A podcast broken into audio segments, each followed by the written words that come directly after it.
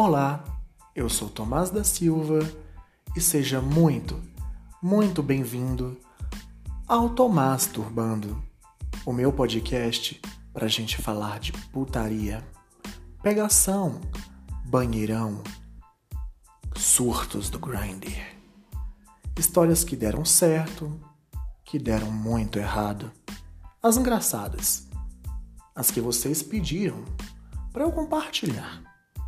Enfim, vocês que pediram. E agora vocês que lutem.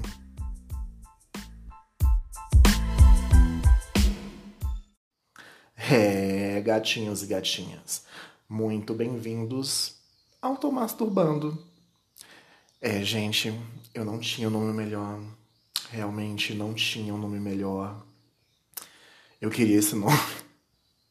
Eu queria muito esse nome. Enfim, eu tô aqui pra gente falar de merda, pra gente falar de putaria, né?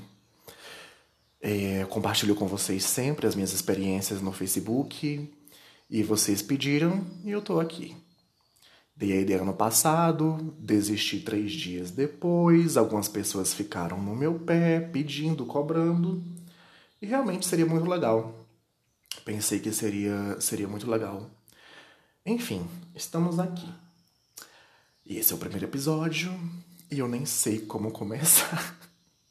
Mentira, eu sei sim. Eu queria começar falando sobre como, como, desvendando todos os mistérios de como, de uma passivona louca, eu virei o ativo, comedor de casados que vocês tanto conhecem. Se você veio de algum outro lugar, se você não me conhece do Facebook, provavelmente você não vai saber do que eu tô falando. Mas se você conhece, então, se você me tem lá no Facebook, você vai saber. Enfim, mas eu queria começar falando da história do moço do bafo de merda seca, que é uma história que todo mundo sempre me pede para contar, desde que isso aconteceu, há meses atrás, em abril de 2021 dois dias antes do meu aniversário. Foram dois dias? É, foram uns dois, três dias antes do meu aniversário. Enfim, foi o meu presente. Nossa, que presente dos infernos. Meu Deus do céu, enfim. Conheci o cara no Grindr. Aliás, no Grindr não. No Grindr não. No Scruff conheci o cara no Scruff, aquele aplicativo que antigamente era destinado para o povo urso, né? Para as ursas. E eu conheci o cara lá. Todo mundo sabe que eu gosto de fetiche. Eu sou muito feticheira. Eu sou muito fetichista, gente. Todo mundo tá de saco cheio de saber. Adoro um cheiro de piroca. Adoro transar ao ar livre. Adoro uma chuvinha dourada de vez em quando, não sempre, de vez em quando. Porque essas coisas a gente não consegue fazer com quem a gente não tem tesão. Não adianta insistir, não dá para fazer se você não tem um tesão fudido no cara. Não adianta. Enfim, encontrei o cara no Scruff e a gente lá conversando. Conversa vai, conversa vem. Começamos a falar dos nossos fetiches. Deu match na hora, porque a gente curtiu os mesmos fetiches. Suor, cheiro de macho, um cheiro de piroca, né? Uma, uma chuvinha dourada. E a gente ficou a semana inteira conversando. E o cara, o cara mora numa cidade a 40 quilômetros da minha. E a gente passou a semana inteira conversando e se programando para isso rolar, para isso acontecer. E eu queria muito que acontecesse. Nossa, eu fiquei louco naquele macho, eu fiquei doido. Mesmo ele sendo ativo e eu também. Fiquei louco, a gente ia fazer uma, uma, um sarro, a gente ia dar uma sarrada gostosa. Enfim, momentos. A gente passou a semana inteira conversando, falando putaria, mandando nude um pro outro, mandando vídeo, mandando áudio, mandando áudio, falando putaria. Eu parecia uma adolescente mandando áudio, falando putaria e recebendo áudio. Coisa que eu não fazia há anos. Há anos. Eu morro de preguiça quando alguém me pede um áudio. E isso foi um carro passando, tá? Bem-vindos ao meu mundo, bem-vindos à minha vizinhança. Enfim, eu morro de preguiça quando alguém me pede áudio. No Grindr, inventaram aquela putaria lá de ficar pedindo áudio, você mandar áudio. Aí os caras, ai, manda um áudio aí. É porque ele quer saber se a minha voz é assim. Ele quer saber se eu falo assim ou não. Aí, gente, é uma preguiça insuportável. Enfim. Vai áudio, vem áudio, vai vídeo, vem vídeo. Uma semana depois, fui até a cidade dele, porque ele tem local. Aí lá vou eu, bem gatinha, pegar dois ônibus, uma viagem de quase três horas. Até que foi rápido, porque era final de semana, então o trânsito estava tranquilo. E. Ai, gente, momentos. Enfim. Chegando lá, eu vou contar para vocês, parte por parte. Chegando lá, né? O cara foi me buscar. Nisso ele já chega na rua sem máscara. Ali já foi o ápice. Eu já, nossa, eu falei, cara, o cara anda na rua sem máscara, esse filho da puta. Falei, ah, já tô aqui, vambora, seja o que Deus quiser. Aí fui. Chegamos à casa do cara. Na hora que eu entrei, já me bateu uma catinga, uma ardor na minha cara que não era de Deus, não era desse mundo, não era nem do mundo invertido, do Demogorgon. Cara, era uma catinga de mijo tão forte, mas tão forte, gente, que. E aí eu falei, eu falei, nossa, que cheiro de mijo. Falei, na alta. Aí ele, ah, eu marquei o território para você. Gente, sério. ah, isso foi o ápice do ápice. Eu tenho que gravar um episódio só sobre local sujo. Sobre as vezes que eu desisti de transar com alguém, com algum cara, porque eu chegava lá e a casa era imunda. E eu desisto na hora. Enfim, né? Tava ali, me joguei, né? Já era pra eu ter dado, ó, tchau. Mas não. Gente, na hora que eu tirei a minha máscara, eu não tinha sentido ainda. Na hora que eu tirei a minha máscara e a gente foi se agarrar, eu já senti aquele ardor na minha cara, do bafo dele na minha cara.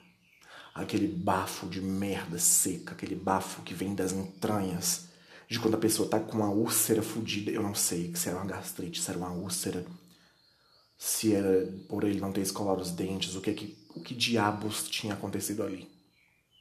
Eu não faço a menor ideia. Se ele já tinha comido, se não, não sei. Não, não sei. Eu só sei que ali mesmo eu brochei. Eu já tinha brochado antes, então eu já não tava sentindo tesão no cara. Ali mesmo, nossa. E ainda eu deixei ele me agarrar, deixei ele me pegar, deixei ele fazer o que ele queria, deixei ele lamber meu cu, chupar meu pau. Enfim, aí quando ele pediu pra eu chupar o pau dele, tava podre. Na hora que ele botou o pau assim na minha cara, aí eu falei, ah, não. Ai, gente, não, sério, acho que ele tinha ficado uns três dias sem lavar aquela rola uns três dias, sendo que eu, eu falei, eu fui tão específico para ele. O mal da gente ser fetichista é isso, que a gente cai nas enrascadas legais. Eu falei, eu fui específico que eu curtia o cheiro do dia. Aquele cheiro normal de homem. Não é nada sujo. É um cheiro de piroca, um cheiro de suor. O cara chega do trabalho, você dá uns pega no cara, dá uns cata no cara. E tá tudo bem, é sobre isso. Mas não. Eu acho que aquele cara já estava uns dias sem banho, uns três dias sem banho. E aí ele pediu para mijar em mim. Eu não sei o que, que deu na minha cabeça que eu não caí fora de lá. Eu não sei. E aí a gente foi. Em vez dele me, me levar pro banheiro e fazer o negócio lá no box, não. Ele me levou pro quarto dele pediu para eu ajoelhar no tapete do quarto dele e simplesmente mijou em cima de mim. Eu não vou dizer que foi ruim, porque não foi. Nunca é ruim. Uma mijada quentinha nunca é ruim. Mas ele mijou ali e ali ele deixou. E detalhe, eu fui para dormir. O combinado era que eu iria para dormir. E eu olhei pensando, meu Deus, como eu vou fazer para fugir disso aqui? Como eu vou fazer para fugir dessa casa? Porque eu não vou dormir aqui. Eu não vou dormir aqui, eu não, não tô doido. E era pra gente dormir no quarto. Ele ia deixar aquele. Ele queria deixar aquele tapete mijado no quarto. Cara, não, não dá. Gente, eu não gosto nem de lembrar. Eu tô. Eu, tô... eu acabei de tomar café da manhã, então. Lembrar não tá batendo bem. Não tá batendo legal. Não tá, não tá, não tá. Enfim. Ele mijou. E era para eu dormir lá, né? E aí ele viu que eu já tava brochado, que tudo mais, que não ia rolar. E a gente se sentou lá no sofá e uma catinga de chulé infernal quando eu olhei pro chão, um monte de sapatos assim do lado do, sofá, do sofá. E eu, meu Deus do céu. Aí ele come... a gente começou a conversar. Nisso, eu não sei o que diabos que eu ainda não tinha ido embora. Por que, que diabos eu não tinha ido embora na hora que eu entrei naquele apartamento? Enfim, a gente começou a conversar e ele começou a abrir, a, a se abrir para mim sobre o ex dele, que era stalker dele que o ex perseguia ele, que eles tinham terminado há mais ou menos um mês, e o cara não dava paz para ele, ficava perseguindo ele, ficava na porta dele, na varanda, é, olhando, vigiando quem entrava ou não entrava. E quando entrava algum cara lá, o cara ficava gritando lá de fora, ó, oh, suruba, oh, não sei o quê. Enfim, perseguição. E eu pensando, para você ver, né, menina? Até um cara desse, com um bafo de merda desse. Puta que pariu. E o cara era gostoso, gente. O cara era padrãozudo. Do pescoço para baixo ele era bem padrãozudo. O bicho era um tesão, uma delícia. E tinha cara de cafuçu, uma cara normal. Enfim, momentos. E eu pensando, meu Deus, até o cara, até esse cara tem um stalker. Para você ver como tem gente louca para você ver como tem gente. Enfim, dei conselhos para ele e tal. Porque eu já me vi nessa situação de eu ser o stalker. E já me vi na, na situação contrária também. Se vocês quiserem, eu conto para vocês. Mas isso depois, né? Em outro episódio. Enfim, eu pensei, ali é a minha deixa. Ali é a minha deixa, meu Deus, essa é a minha deixa. Eu vou cair fora. Comecei a dar conselhos para ele, nisso me arrumando. Trocando de roupa, papapá, pegando roupa, pegando não sei o que, entrando no banheiro, tomando banho, entrei no banheiro, tomei banho. Saí, pipi, pipi, aí, ah, você não vai ficar para dormir não? Eu falei, não. Aí ele, ah, mas é por causa disso? Eu falei, não, é porque tenho que ir para casa mesmo. Deu uma desconversada, que eu nem lembro como é que eu dei uma desconversada, o que que me bateu para eu dar uma desconversada que eu caí fora. Aí ele foi me levar na, no ponto de ônibus, né, na parada de ônibus, foi me levar no ponto de ônibus e a gente tava conversando, tava passando o Big Brother. Tava bem naquela semana do Big Brother que o João expôs o, o, o Rodolfo lá, pipipi, popopó. E a gente conversando sobre isso, do nada ele fala: Nossa, olha ele lá. E lá vem o stalker dele. Uma POC-zona bem Lana Del Rey Vivo. Ai, gente, bem LDRV, passando na rua. E ele já ficou apavorado. Gente, eu juro, ele ficou apavorado. Eu fiquei com dó dele. Porque ele falou assim: se afasta de mim, porque se ele estiver aqui conversando comigo, ele vai fazer um escândalo. Ele ficou se escondendo atrás de um poste. Nossa, o cara com 1,90m, o cara mais alto que eu, se escondendo atrás de um poste. O cara parece um armário. Ali eu fiquei com dó dele. Eu fiquei com muita dor dele, coitado. Enfim, voltei para casa, né? Peguei o ônibus, voltei para casa. Daquele dia em diante, a minha libido sumiu por meses a fio. Acho que eu fiquei uns. O que? Foi no final de abril? Eu fiquei até o comecinho de julho sem libido alguma sem ereções. Eu não tinha ereção, galera. Eu não tinha ereções. Eu não tinha tesão. Nas primeiras semanas eu ia jantar, eu sentava na mesa para jantar ou para almoçar e vinha aquele bafo dele na minha cara. Eu juro por Deus que vinha. Aquele bafo vinha na minha cara, ardendo como o fogo do inferno. E eu deixava de almoçar, deixava de jantar, porque o bafo dele estava marcado na minha fuça. O bafo dele estava marcado na minha cara. E nisso, até um cara do Facebook que eu tenho no Facebook, que é um, inclusive, inclusive, é o único, a única pessoa do Facebook com quem eu já transei e que nosso sexo é delicioso. Querido, se você estiver escutando esse podcast, eu já te falei isso milhões de vezes, mas eu vou repetir. A nossa trepada é incrível. E isso foi um cachorro latindo. Momentos. Enfim. Esse cara me procurou. E aí, quando é que a gente vai se encontrar de novo? Pipipi, pipopó. E eu lá, broxa. Sem libido alguma, sem vontade de foder sem nada, sem ereções, sem nada. A minha libido foi voltar no comecinho de julho.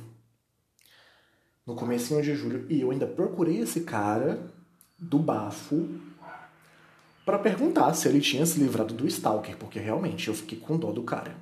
Eu fiquei com muita dó. Mas como é que eu ia chegar no cara e falar, olha, você tem bafo de merda seca, você tem um bafo de merda de cachorro, de canil com 60 cachorros. É, como é que eu ia chegar no cara e falar isso? não tinha como chegar no cara e falar isso. Eu não tinha intimidade com o cara. É, tinha intimidade para deixar o cara lamber o meu rabo, mas não tinha para, enfim, momentos. Aí ele me falou que ele conseguiu se livrar do cara, foi um sacrifício, porque ele não queria se mudar do apartamento, porque ele gostava do apartamento, gostava do prédio, gostava da vizinhança e ele não queria se mudar. Mas ele conseguiu resolver com o cara, né? E aí. Mas ele disse que foi uma luta. Foram meses que ele teve que tomar até medicação controlada. É... Mas para você ver, né, menina? Para tu ver que até alguém com bafo de merda pode ser vítima de um stalker de alguém carente, que quer atenção, que necessita de carinho, sei lá. Necessita de um psiquiatra, né? Um psiquiatra do bom, mas enfim, momentos. Enfim, gente, essa é a história do bafo de merda. Esse foi o grande auê, o grande ápice de tudo. Que eu lembro que eu mandava mensagem para minha amiga, para Brenda, Brenda, olha, olha eu errando o nome da minha amiga. Ai, amiga, desculpa. eu mandava mensagens pra Brenda, tipo, cara, eu tô saindo da casa do cara. Tipo, eu mandei a localização pra ela, porque se acontecesse alguma coisa comigo, eu tava lá. Vocês também têm isso? Vocês também têm uma amiga, um amigo que vocês mandam a localização quando vocês vão encontrar com o cara e você fala: Olha, eu tô aqui. Se eu sumir, é aqui que eu tava. Era aqui que eu tava se eu sumisse. Se me matarem, se eu sumir, se acharem meu corpo, era aqui que eu tava. Eu tenho disso. Quando eu vou para um lugar longe, eu mando pra Brena. E ela, quando era solteira, também mandava para mim e vice-versa. A gente se virava. E eu indo embora falando para ela, cara, o bafo do cara ardia na minha cara, eu tô indo completamente completamente desolado. e eu ria, ria, ria, porque eu ia fazer o quê? Chorar. O que eu ia fazer? Eu ia chorar. Mas depois eu chorei, né? Porque minha libido foi pro inferno. Foi tão traumático que foi, minha libido foi pra casa do cacete. Pra casa do caralho. Momentos. Momentos.